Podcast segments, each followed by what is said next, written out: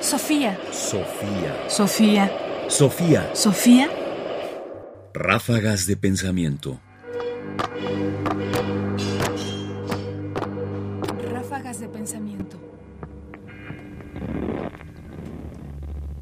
Tiempos extraordinarios en tiempos de hastío.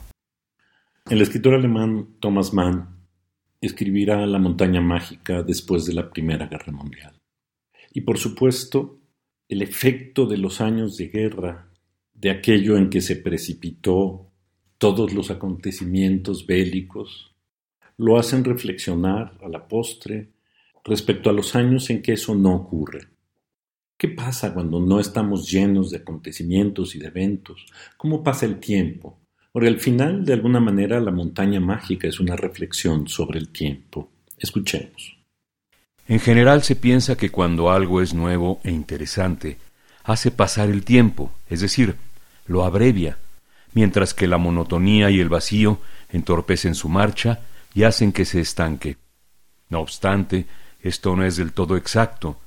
Cierto es que la monotonía y el vacío pueden dar la sensación de estirar el momento, las horas, de manera que se hagan largas y aburridas.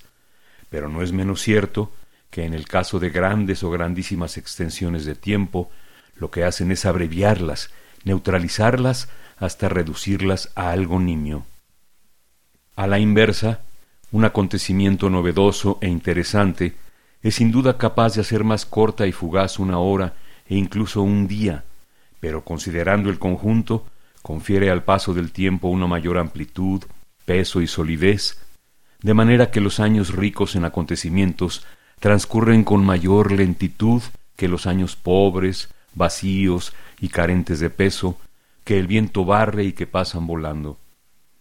Lo que llamamos hastío, pues, es consecuencia de la enfermiza sensación de brevedad del tiempo provocada por la monotonía.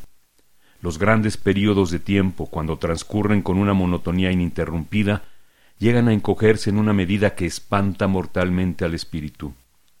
Cuando uno es igual que los demás, es como si todos ellos no fueran más que un único día, y una monotonía total convertiría hasta la vida más larga en un soplo que sin querer se llevaría el viento.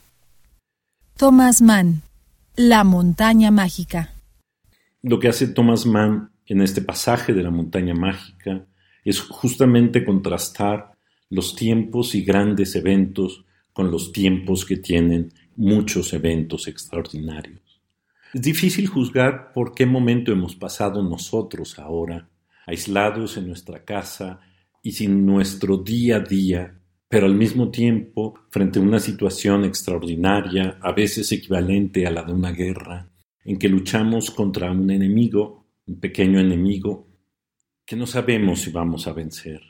Y entonces, pensando en el tiempo y en la manera en que Thomas Mann mira el tiempo y lo entiende, Quizás la epidemia se nos hará mucho más breve, visto a la distancia, que cuando volvamos a la normalidad, a esos días iguales en donde nada parece precipitarse, porque al final la percepción del tiempo tiene que ver también con la percepción de los acontecimientos.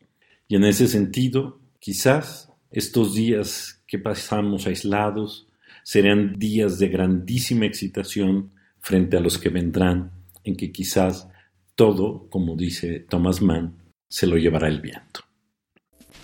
Sofía. Sofía. Sofía. Sofía. Radio UNAM presentó Ráfagas de Pensamiento. Más información en la página ernestopriani.com. Busca el podcast en www.radiopodcast.unam.mx diagonal podcast.